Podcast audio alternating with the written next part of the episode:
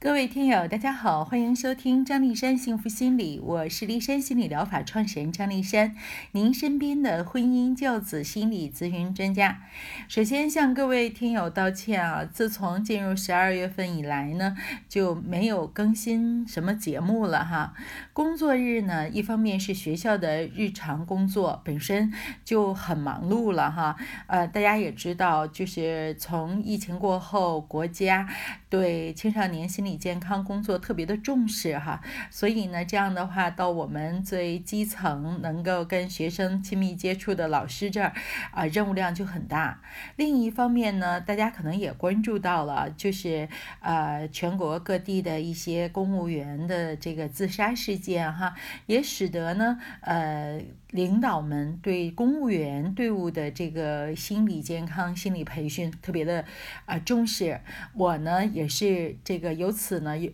有了很多的给公务员做心理培训的这个任务哈，嗯。同时呢，呃，又有这个参加和平区的政协会议哈，我们是一月十一、十二、十三号哈，嗯，这样的话呢，我要在这个之前积极的走访社区居民，撰写提案，将百姓的诉求呢带到政协会上去，啊，这样的话，像我的朋友说说的，你就像一个八爪鱼一样啊，好多的事都要得要兼顾，是这样的。嗯，那么周末两天的心理咨询已经到了无以复加的地步，有的时时候要持续十二个小时哈，中午只有半个小时的吃饭的时间哈，就是这样的，时间对于我来讲的确不太够用了。呃，同时呢，我每一期做节目吧，又特别的希望有一些新的点啊，能够引发大家的一些思考，而不是为了更新节目而更新节目哈。那么，呃，今天呢，我也是抽出时间来做一期节目，是因为呢，呃，前两天哈，一位和我交流的小伙子送给我一本日本漫画家啊细川雕雕出版的。哦，我也不想这样。这个书，嗯，说说的是呢，陪伴她丈夫走过抑郁症的这样的经历。在这个她丈夫啊，是这个公司大量的裁员啊，三十个职员只剩下五个。她非常荣幸的，注意啊，我在这里边说这个荣幸是引号的，成为了这五个人中的一一个啊。他们夫妻俩都特别的荣幸。特别的高兴，就觉得哇，咱们太优秀了哈。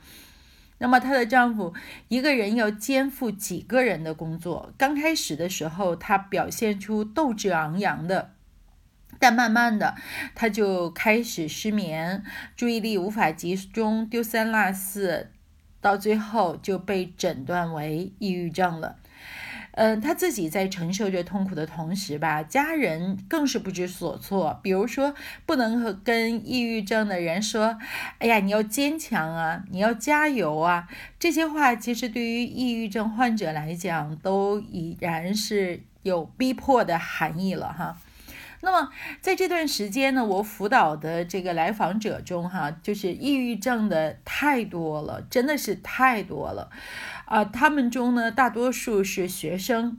因为过度的焦虑而无法正常的到校上课，无法参加学校的期末考试，无法学习。啊，嗯，这些孩子他们都有一个特别明显的特点，就是曾经都是废寝忘食的学习过的，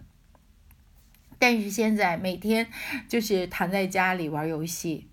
事实上，这种玩游戏本身就是回避内心的恐惧和迷茫，而后呢，又陷入了新的一轮自责和焦虑之中。哈，自责，哎呀，我怎么能这样呢？我作为一个学生，啊，我曾经那么要好的一个学生，现在这个在家里玩游戏，浪费了那么多的时间，我可怎么办啊？同时呢，又在想，啊，我不能够，呃，取得好的成绩，那又怎么办呢？啊，他们都到了这个心理专科医院，或者啊找心理医生，啊做了测试，拿了一沓子的诊断证明，并且开了药，吃了药，但依然没有什么好转。孩子们也固执的认为自己就不会好了，他们的父母啊一下子苍老了很多很多。嗯，督促孩子学习吧，孩子的抑郁症或焦虑症会更加的严重。而眼睁睁的看着孩子在治疗心理疾病的同时吧，又染上了网络成瘾的新毛病啊，并且呢，就是毫无这个礼貌啊、尊重长辈可言，对父母说话恶声恶气，稍不如意大喊大叫。呃，有的家长甚至跟我说，这孩子是不是中了什么魔症？前后判若两人。以前无论父母给安排多少课外班，都坚持去上。每次抱怨课外班太多，父母只要说：“哎，别人家的孩子比你的课外班多多了。”啊，初三的学生都这样，再坚持坚持吧。孩子呢也没办法哈，就是心不甘情不愿的吧。但是呢，还就去了。现在连学校都不去了，这反差也太大了吧？事实上，这就是抑郁症的一个表现哈。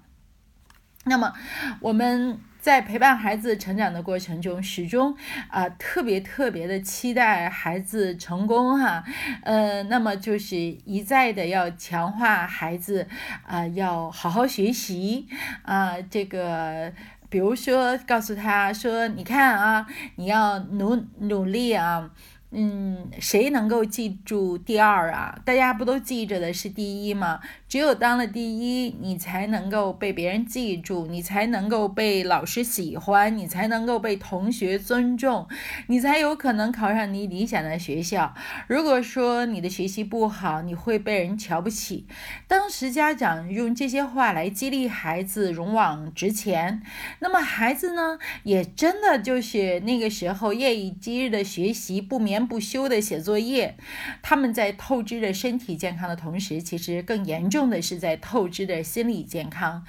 啊，一旦崩溃了之后，就无法聚拢起来了。呃，我前些日子做了一个咨询，这个孩子是一个高二的女生。啊，他其实从初三的时候就经常的不到校上学，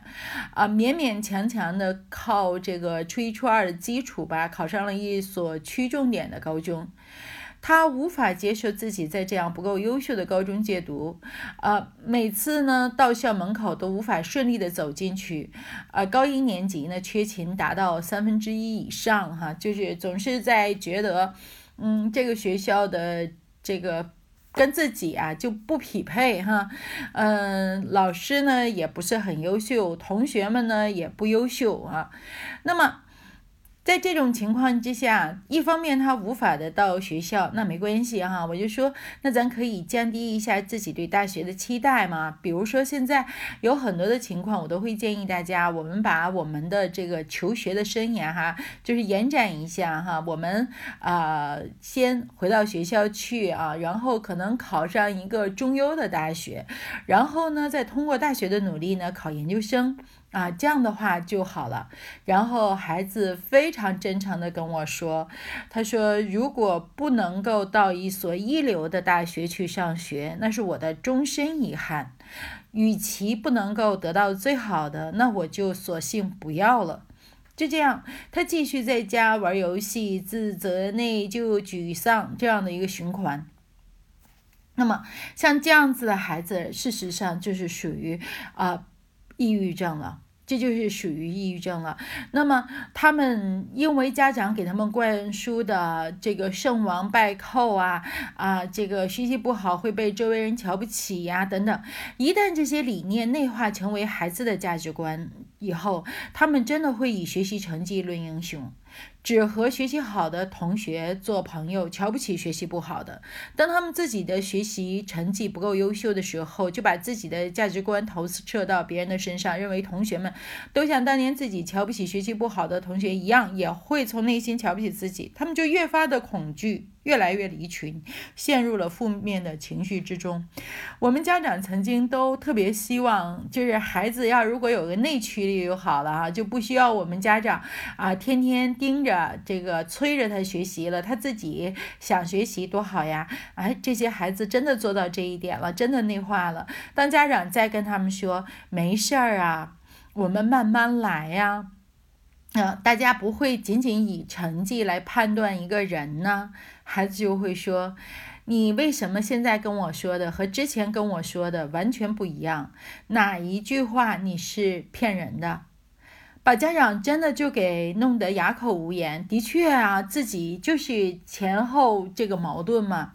所以呢，在这儿哈，我特别想跟呃小同学哈、小孩子的家长朋友们说一下，呃，不要太过。这个焦虑，不要把自己的焦虑投射到孩子的身上，让孩子能够可持续发展，啊，细水长流。他总是有充分的自信，有充分的动能，他能够。接受自己的平庸，能够接受自己的平常，但是呢，又能够不断的在向着优秀方面靠拢，而不是那种急急躁躁的，就是让人这个就是哎呀，感觉到不行了，不行了，不行了。如果我再不努力，我不行了，不行了。作业我还有一点点写不完，那不行了，不行了。呃，老师瞧不起我了，同学瞧不起我了，千千万万不要把孩子弄得这么焦虑。因为一旦进入焦虑和抑郁的状态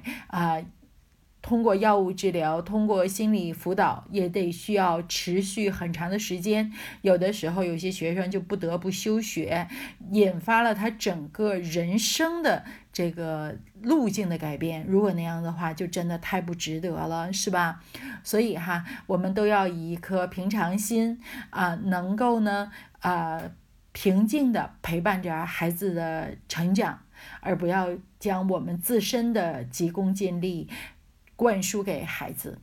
那刚才我说的那本书，如果各位家长有兴趣的话，你们也可以去看看，书名叫《我也不想这样》。在此呢，我再想感谢我们的这位可爱的小伙子送给我这本书，因为这本书呢，它不是心理学家写的，它只是一个漫画家记录了他。呃，老公得抑郁症的过程，以及慢慢走出抑郁症的一个过程，所以呢，大家看起来非常的轻松，离我们的生活很近，而没有那种高高在上的都是理论、都是数据的那些东西，比较适合我们每一个人阅读哈。好，嗯，那我们如果想了解更多的资讯呢，可以关注我的微信公众号“立山幸福心理”，我的私人微信号是张立山心理的全拼。立山守望在这里，希望给您更多的心理支持。再会。